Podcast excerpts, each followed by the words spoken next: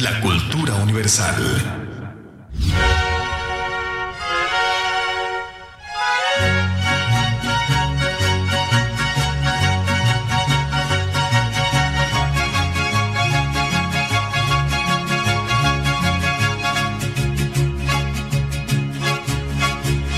Radio Universidad 95.9 FM.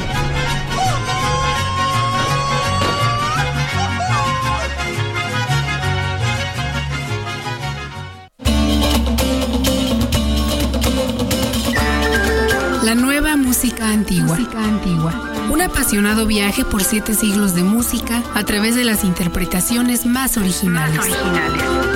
Hoy, la música antigua está de moda. Hagamos juntos un recorrido por sitios insospechados al escuchar la música más sabrosa de los tiempos pasados. Todos los miércoles a las 11 de la mañana por Radio Universidad 95.9 FM. La nueva música antigua.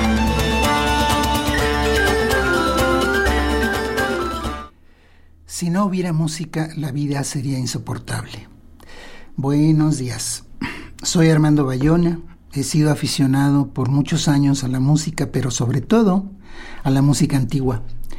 ¿Qué es la música antigua? ¿Y qué es la nueva música antigua? Nos, los invito a adentrarnos en este mundo musical de hace siglos o muchos siglos. Pero primero unos comentarios que creo que son importantes.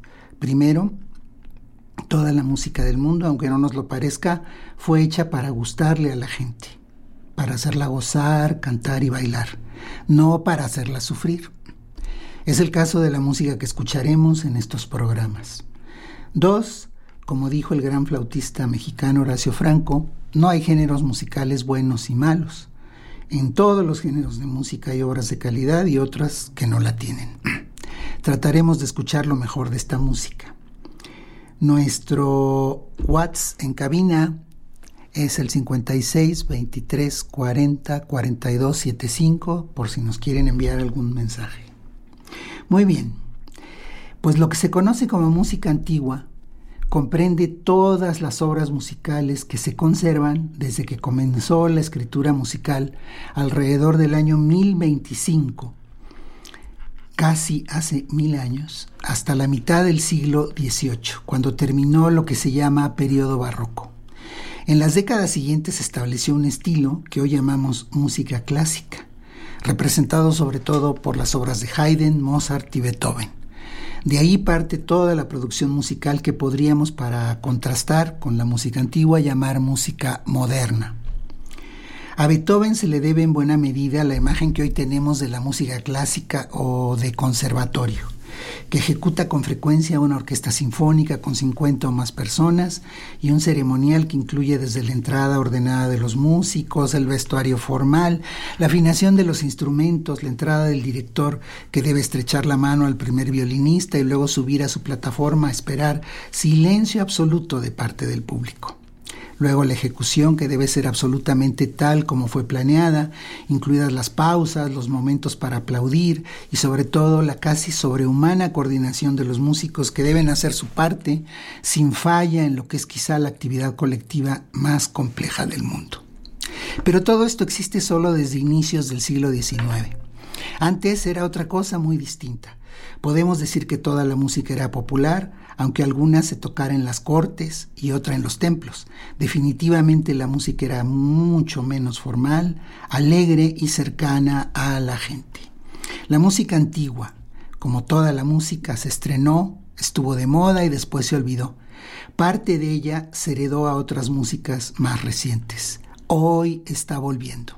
Escuchemos para empezar una danza de la segunda mitad del siglo XVI con Jordi Sabal, gran músico y director de orquesta catalán, La Gallarda Napolitana de Antonio Valente.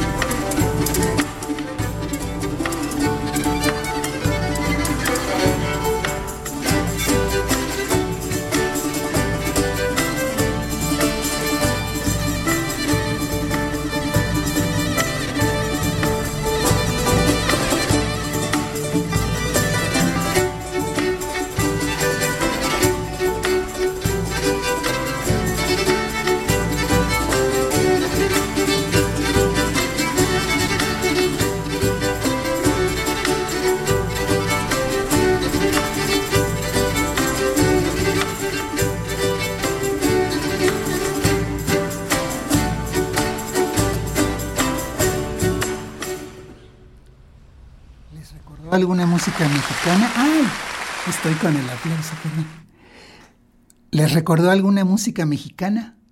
A mí me recuerda un son tradicional o un guapango. Claro, las pocas obras consideradas cumbres de la música antigua, como las cuatro estaciones de Vivaldi o la tocata y fuga en re menor, que a casi nadie le gusta, de Juan Sebastián Bach, también las reconocemos primero porque en general no son tan antiguas y luego porque fueron tan innovadoras o populares desde su propia época que no se echaron al olvido. Como ellas, hay cientos de obras tan hermosas y valiosas que casi no se escuchan. Antonio Vivaldi, el notable compositor veneciano del siglo XVIII, tan conocido por sus cuatro estaciones, que son cuatro conciertos para violín, escribió más de 500, la mayoría para violín, que era su instrumento, y muchos otros para otros muchos instrumentos, aparte de cientos de obras de otros tipos, de los cuales no hay ni una sola mala. Cada una tiene su encanto y decenas de ellas son tan maravillosas como las cuatro. Antes, en la primera mitad del siglo XX, las obras se ejecutaban al estilo clásico, beethoveniano, formales y tersas porque ya no se concebía tocar de otra manera. Hoy se ejecutan de otro modo, muy de otro modo. Para ejemplificar esto, vamos a escuchar el primer movimiento, Allegro molto, que quiere decir muy rápido, del concierto para muchos instrumentos, RB 588 en Do mayor de Antonio Vivaldi, en dos versiones.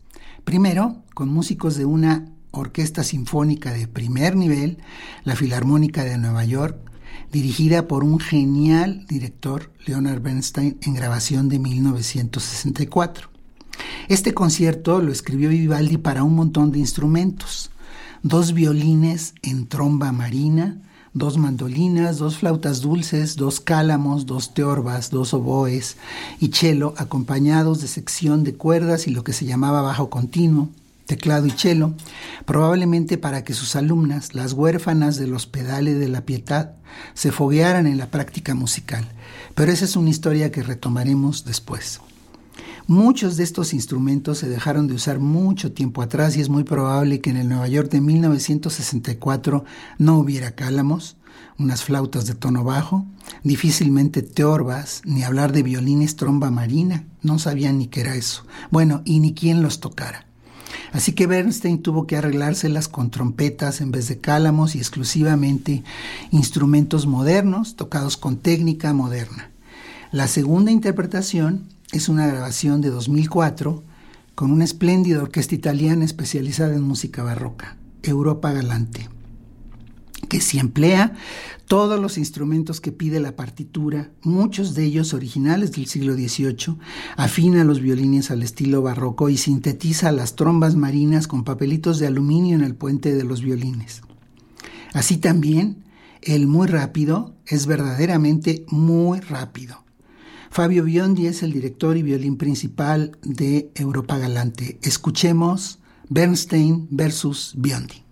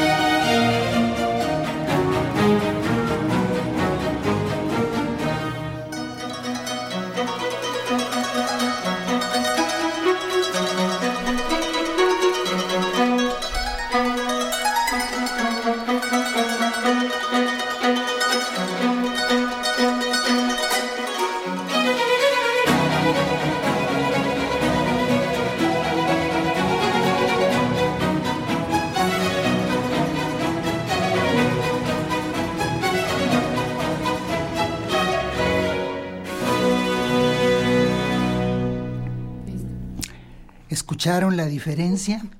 Una orquesta sinfónica no es el mejor medio para tocar un concierto barroco.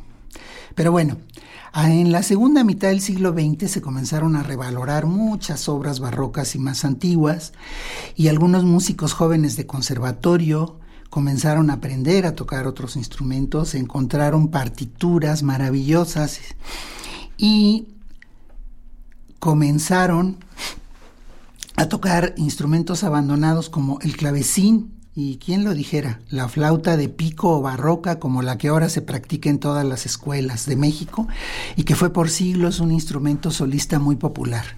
Un mexicano que vislumbró su destino en la flautita de plástico en la secundaria fue Horacio Franco, Hoy en día uno de los flautistas barrocos de nivel internacional y uno de los músicos más destacados de México.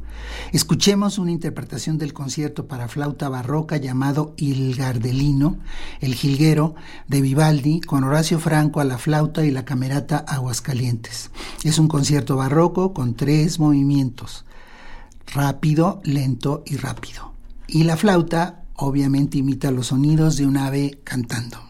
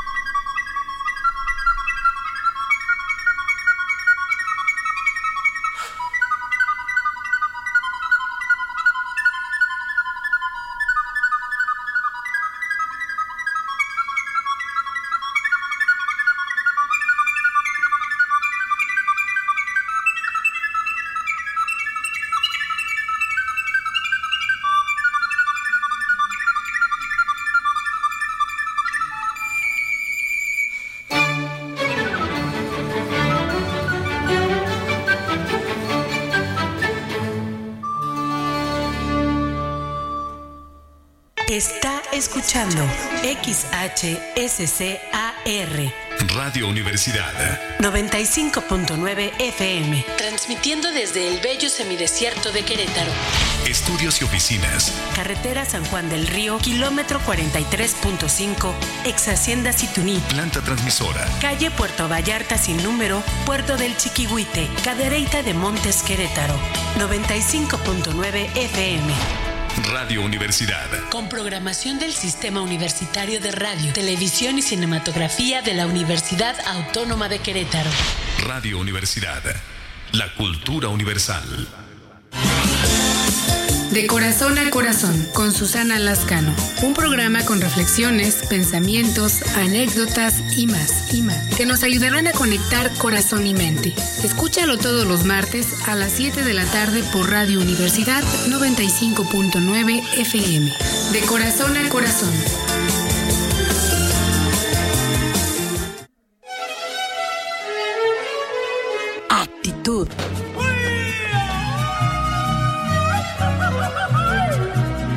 Identidad colectiva. Esto es México.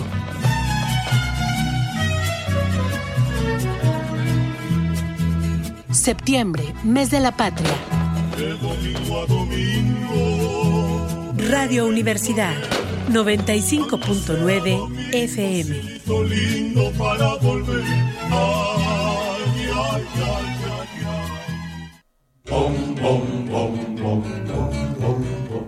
Viva la Estudiantina, un programa de la Estudiantina de la Universidad Autónoma de Querétaro, Patrimonio Cultural Inmaterial del Estado. Escucha la esencia de la tradición universitaria en el programa Viva la Estudiantina, todos los miércoles a las 12 del día en Radio Universidad 95.9 FM.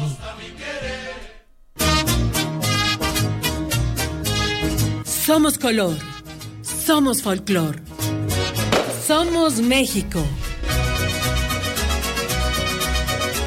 Radio Universidad 95.9 FM.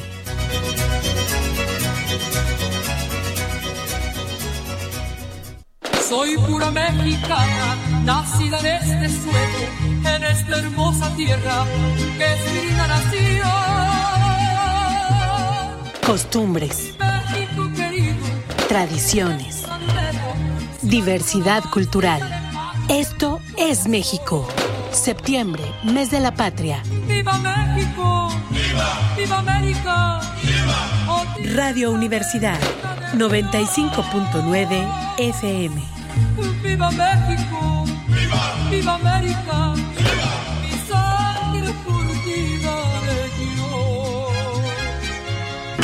95.9 FM. Radio Universidad. La cultura universal.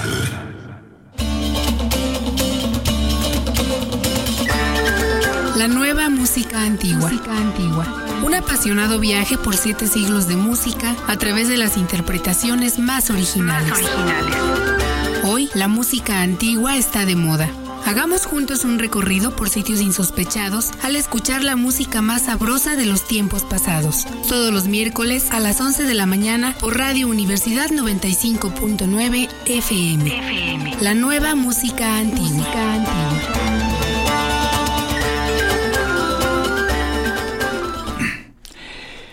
Entre las décadas de 1960 y 70 se dieron un rescate y una popularización de la música antigua, la formación de grupos y orquestas especializados en ella y de solistas de muy alta calidad.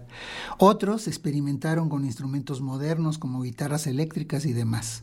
Entre los músicos que difundieron las piezas barrocas está Walter Carlos, después fue Wendy Carlos, trabajando con un instrumento innovador para ese tiempo, aunque aún muy primitivo, el sintetizador Moog, una caja llena de cables y bulbos que requería programar cada sonido y grabar muchas veces cada parte por separado. Aún así, las interpretaciones de Carlos son perfectas y el sonido alucinante medio siglo después. Escucharemos la sonata para clavecín número 455 de Domenico Scarlatti del álbum El sintetizador bien temperado de Wendy Carlos.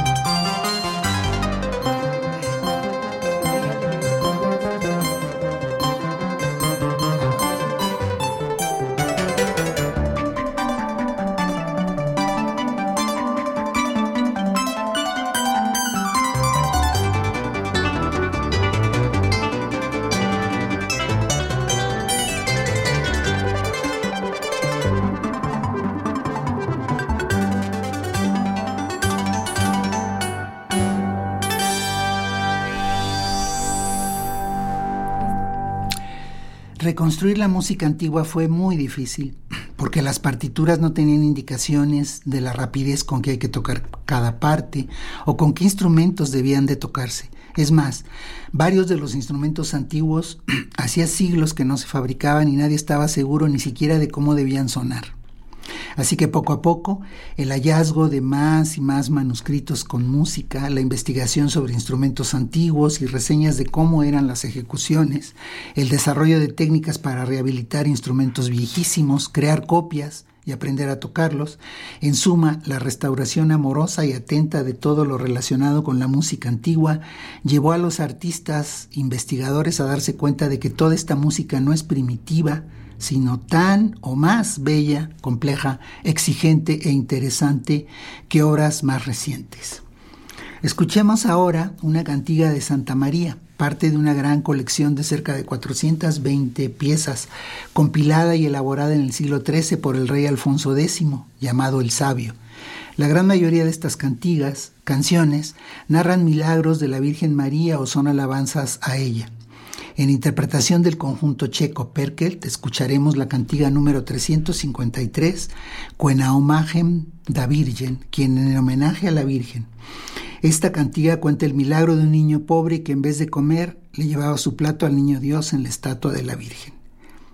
El niño comía, cuando el abad del convento sospecha, porque ya el niño está muy demacrado, él le contesta que Jesús come a diario lo que le lleva y que hoy habló para decirle que cenaría esa misma noche en el cielo con él y su padre, cosa que por supuesto ocurre.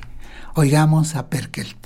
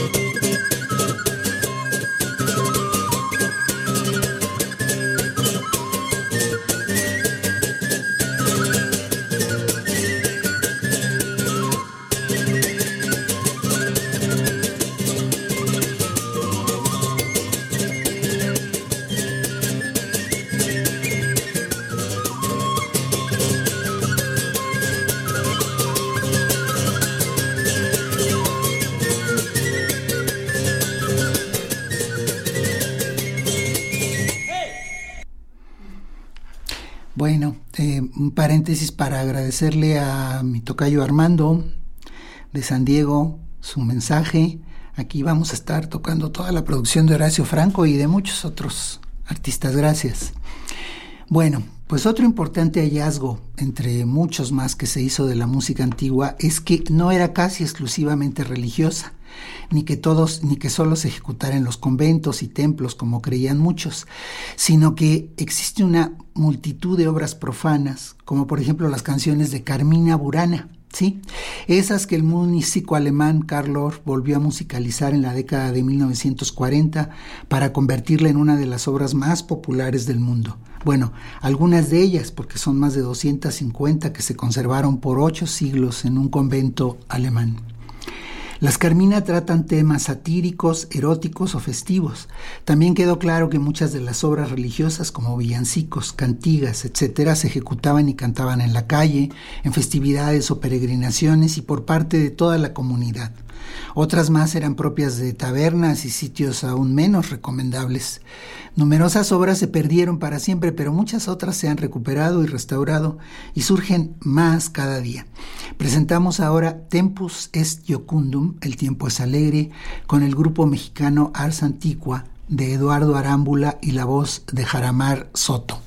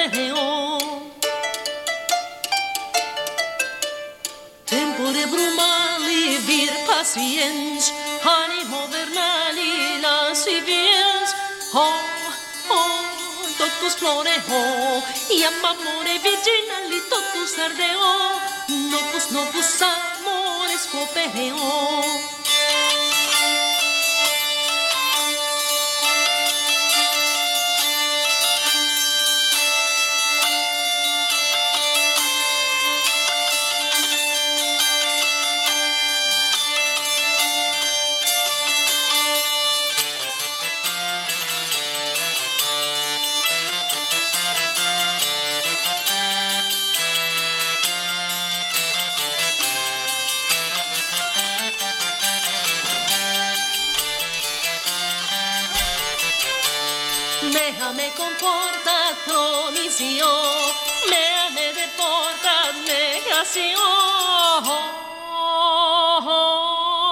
Todos y amore virginali todos ardeo, novos novos amores copeo. Veni domicela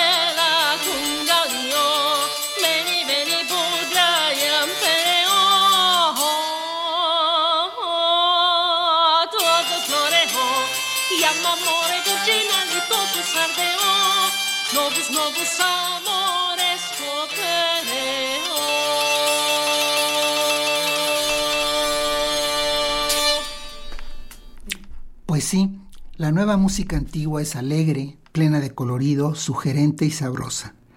Nos enseña, además, mucho sobre la historia, la vida cotidiana y las culturas que la produjeron, y además nos sorprende al conocerla porque nos damos cuenta de cómo sobrevivió en las músicas populares actuales, cómo fue y vino por el mundo y cómo está de nuevo aquí para deleitarnos.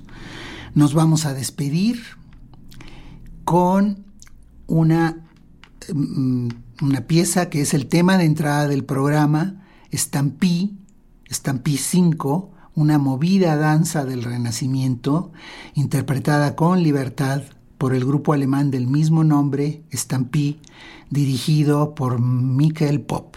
Imagínense nada más a la gente bailando esto. Nos vemos la próxima semana.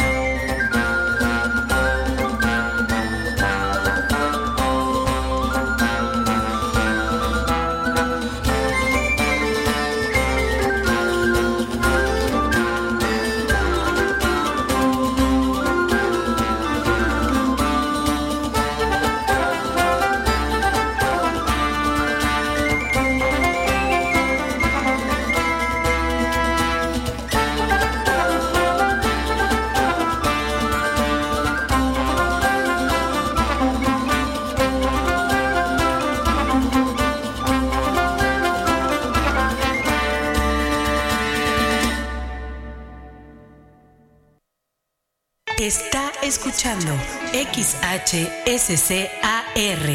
Radio Universidad. 95.9 FM. Transmitiendo desde el bello semidesierto de Querétaro. Estudios y oficinas. Carretera San Juan del Río, kilómetro 43.5, ex Hacienda Situní. Planta transmisora. Calle Puerto Vallarta sin número, Puerto del Chiquihuite, Cadereyta de Montes Querétaro. 95.9 FM. Radio Universidad. Con programación del Sistema Universitario de Radio, Televisión y Cinematografía de la Universidad Autónoma de Querétaro. Radio Universidad. La cultura universal.